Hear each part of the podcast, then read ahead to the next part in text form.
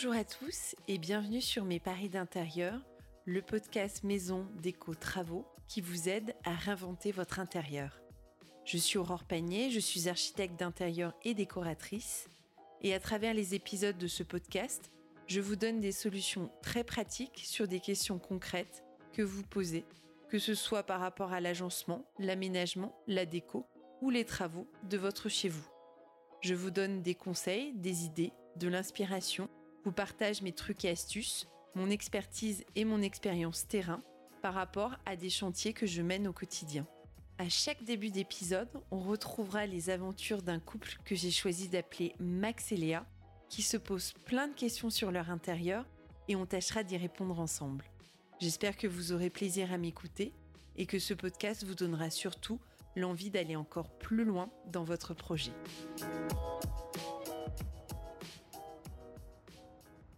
Max et Léa ont la chance d'avoir un petit bout d'extérieur à leur appartement. Alors c'est pas un balcon filant, c'est pas une grande terrasse non plus, mais c'est une petite terrasse suffisante pour y prendre le soleil et y déjeuner. Et dans le contexte actuel, on peut dire que c'est un vrai luxe. Mais voilà, actuellement, cette terrasse ne ressemble pas à grand chose. Un vieux claustrat en canis défraîchi les protège du voisinage.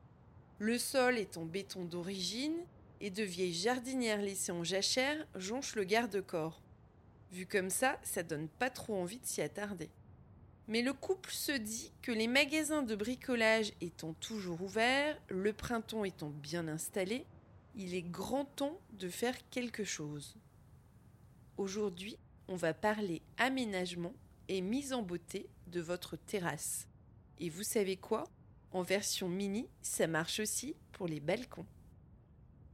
Une des grandes priorités avant tout démarrage d'aménagement de la terrasse, c'est souvent d'évaluer le vis-à-vis que vous avez par rapport à vos voisins. Alors c'est valable pour les terrasses dans les maisons individuelles et c'est surtout valable quand on vit en appartement, donc en copropriété. Et du coup, la question, c'est comment on s'isole de ce vis-à-vis pour se créer un peu d'intimité. Donc, on va passer en revue les différentes solutions. La première, ce sont les panneaux occultants, donc on appelle aussi claustra en PVC, qui sont la solution vraiment la moins chère. Pas souvent très esthétique, s'il y a un côté euh, très plastique que personnellement je n'aime pas trop. Il y a les canis qui sont donc une alternative à ces claustras mais avec un côté beaucoup plus naturel. Alors on les trouve en osier, en bambou, en écorce de pan. Ça se vend en rouleau et ça s'accroche avec du fil de fer galvanisé à la rambarde que vous avez. Il y a aussi les treillis en bois ou en PVC. Vous savez, c'est comme un grillage qu'on déplique en forme de croix et qui peut se fixer sur un mur ou qui se plante directement dans des jardinières et sur lesquelles vous allez faire grimper des plantes. Donc du coup, vous vous protégez du vis-à-vis et en même temps, vous créez un petit coin de nature en pleine ville. Et puis, il y a la voile d'ombrage. Alors la voile d'ombrage, c'est une toile tendue qui est soutenue par des poteaux de fixation. Et donc, en plus d'offrir un coin d'ombre, ça vous permet aussi de vous cacher du vis-à-vis et surtout du vis-à-vis des étages supérieurs. Donc c'est un côté très intéressant. Niveau esthétique, il y a vraiment un air de vacances. Moi j'aime beaucoup la voile d'ombrage. Alors par contre, elle nécessite d'être fixée souvent à la fois au mur et au sol. Donc attention si vous vivez en immeuble, de bien vérifier ce que vous avez le droit de faire ou non euh, avec le règlement de la copropriété. Il y a une autre alternative, c'est aussi le store ban. Hein. donc c'est un store déroulant comme on le voit sur les terrasses de café ou dans les magasins, qui est une autre alternative, mais bien plus chère puisqu'elle nécessite généralement d'être faite en sur-mesure et installée par un professionnel. Vient ensuite la question du sol. Alors aujourd'hui dans le commerce, on a énormément de possibilités en termes de revêtement de sol pour aménager sa terrasse. La première, c'est toujours l'indémodable bois, donc le bois massif, en bois exotif, comme l'ipé, le teck, le bambou, le padouk, il y en a plein d'autres encore. Tout dépend vraiment de l'aspect esthétique que vous souhaitez.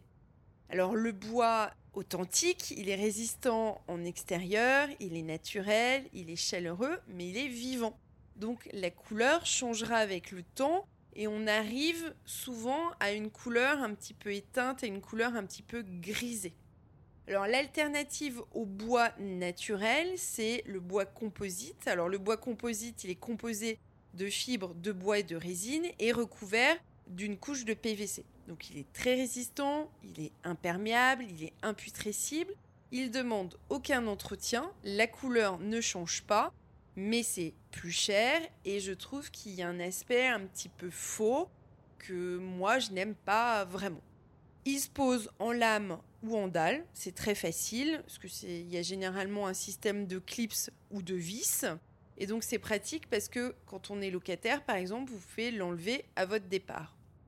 Ensuite, on a en termes de revêtement de sol la pierre naturelle. Donc il y a un large choix de teintes et de formats en fonction de la pierre, que ce soit l'ardoise, le travertin, le granit, le marbre. Vous pouvez jouer sur la façon dont vous allez poser cette pierre pour créer un joli calpinage, donc créer un rythme au niveau du sol. Pour cela, il faut quand même avoir une terrasse assez moyenne, voire grande. Donc la pierre naturelle, c'est robuste, c'est facile à nettoyer. Tout comme le carrelage, ça peut être glissant, donc pensez bien à mettre une finition antidérapante lorsque vous la posez. Ensuite, il y a le béton, le béton ciré ou le béton lisse ou la résine de sol. Donc c'est une pose rapide. Vous avez du coup un sol tout lisse. Ça peut être intéressant par exemple si vous avez des portes-fenêtres qui sont très basses, c'est-à-dire dont les montants arrivent quasiment au niveau du sol et que du coup, bah, malheureusement, vous ne pourrez pas installer de terrasse parce que l'épaisseur ne permettra pas d'avoir un sol en bois. Donc du coup, l'idée d'avoir un béton ou une résine de sol, ça peut être une bonne alternative. Mais c'est quelque chose qui demande à être fait par un professionnel.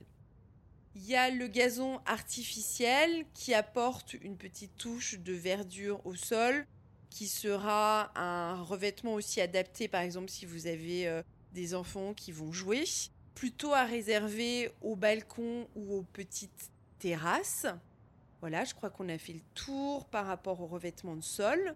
Ensuite, vient se poser la question du mobilier. Alors c'est toujours pareil hein, pour le mobilier, qu'on soit en extérieur ou en intérieur. Il faut bien réfléchir en amont aux activités que vous souhaitez y faire sur votre terrasse en fonction évidemment de l'espace dont vous disposez. Est-ce que vous souhaitez prendre le soleil en version allongée sur un transat? Est-ce que votre terrasse, euh, vous souhaitez en faire une extension de votre salon et donc du coup se créer vraiment un petit coin salon cosy? Est-ce que vous souhaitez y déjeuner et dîner dessus? À combien de personnes?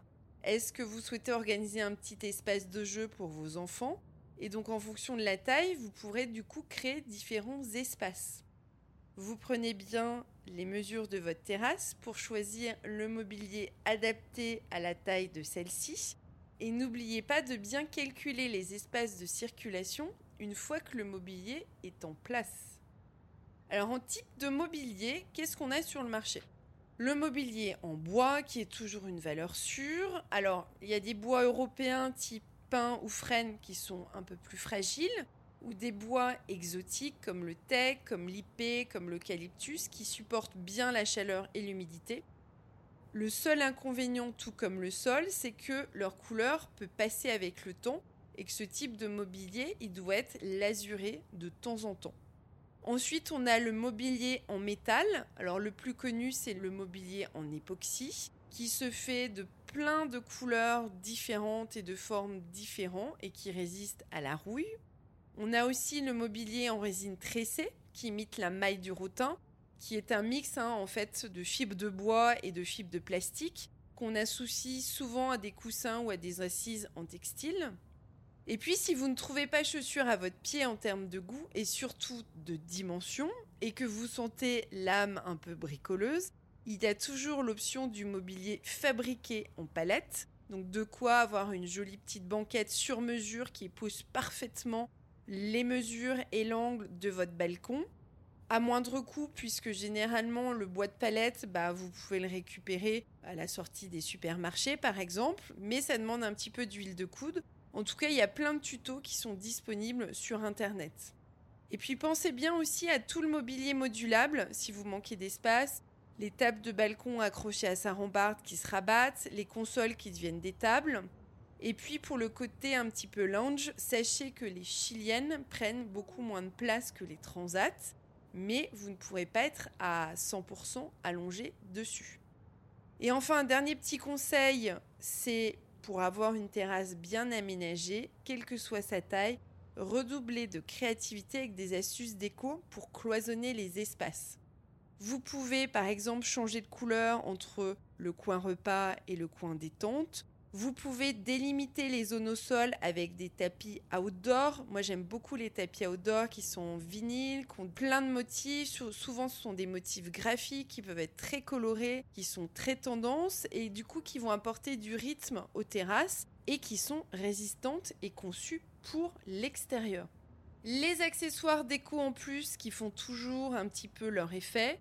Par exemple, c'est de mettre un miroir sur une terrasse. Que ce soit un grand miroir, façon verrière, ou un miroir vraiment tout simple, ou un miroir en jeu d'accumulation. Moi, j'adore cette idée d'amener euh, l'objet jusqu'en extérieur parce que justement, ça crée des jeux de perspective et permet aussi d'amener la lumière dans un coin d'ombre avec le reflet du soleil un joli parasol, alors soit vraiment dans la lignée de l'ambiance que vous souhaitez euh, pour votre terrasse ou justement un parasol qui sera dans un matériau, je pense par exemple au parasol en, en coco, ça peut être assez marrant puisque ça peut dénoter dans une ambiance un petit peu plus stricte ou un parasol coloré qui va casser l'uniformité de votre déco. Ça peut être toujours très sympa. Alors le parasol, prenez-le plutôt déporté comme ça, vous ne serez pas gêné par le pied central. Et en plus, ça sera beaucoup plus facile à faire pivoter pour suivre bah, les rayons du soleil et pouvoir vous abriter. Un élément star dans la déco, comme dans le salon ou dans la chambre, misez sur une pièce forte dans la déco de votre terrasse pour lui donner de la singularité du caractère. Ça peut être un canapé XXL, un luminaire XXL, on va le voir après, un fauteuil un petit peu hors du commun, ou tout simplement une grande lanterne. Enfin, voilà, il faut qu'il y ait quelque chose qui, qui sorte du lot, si vous voulez. Des éléments un petit peu atypiques que j'aime bien, c'est euh, bah, par exemple un petit potager, faire pousser euh, ses légumes, ses aromates sur son jardin, ça donne toujours un petit côté euh, très sympa. Des éléments un petit peu plus atypiques, ça peut être un bassin d'eau, si vous, aménagez une terrasse par exemple dans une maison individuelle, ou encore une cheminée que vous pouvez placer en extérieur pour profiter de la terrasse, même lorsque les températures sont un petit peu plus fraîches.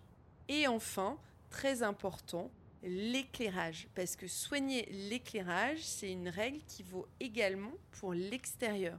Donc toujours en fonction de si vous vivez en copropriété ou en maison individuelle et de vos arrivées électriques, posez-vous les bonnes questions sur les zones à éclairer si vous avez plusieurs espaces. Vous choisirez des modèles faits pour l'extérieur, résistants donc aux intempéries et aux UV. En termes de normes, une lampe d'extérieur qui reste pour la saison dehors, elle aura besoin d'un minimum d'IP44, c'est les normes.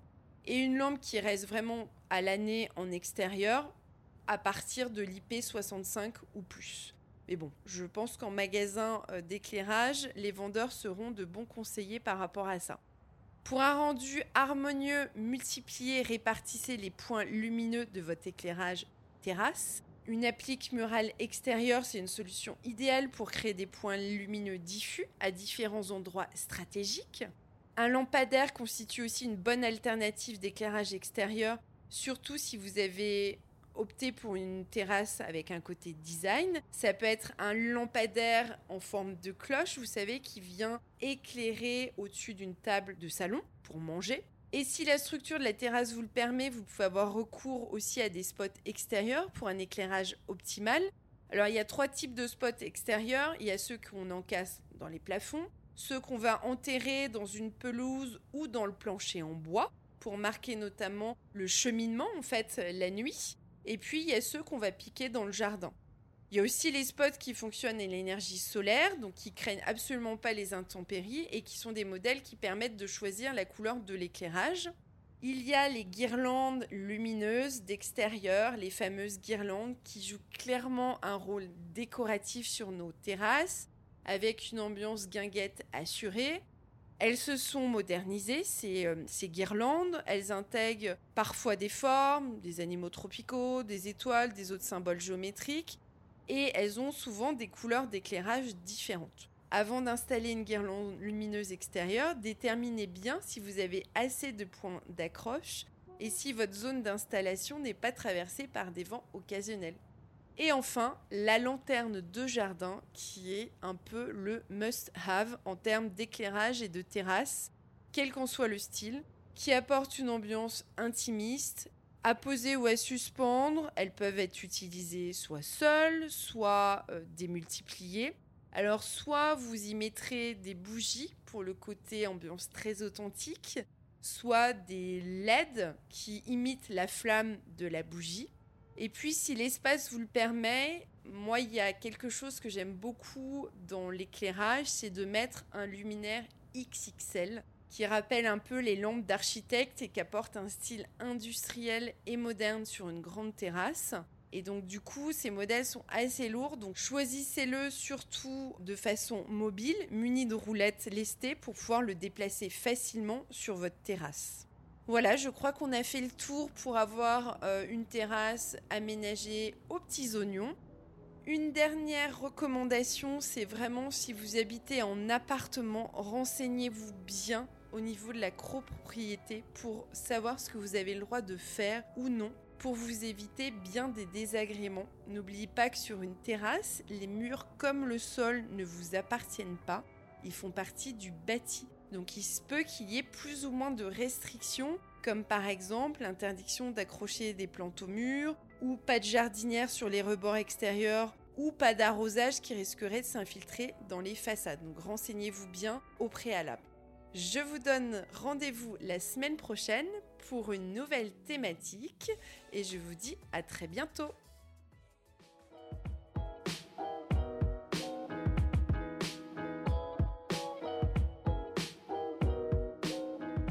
Merci de m'avoir écouté jusqu'au bout.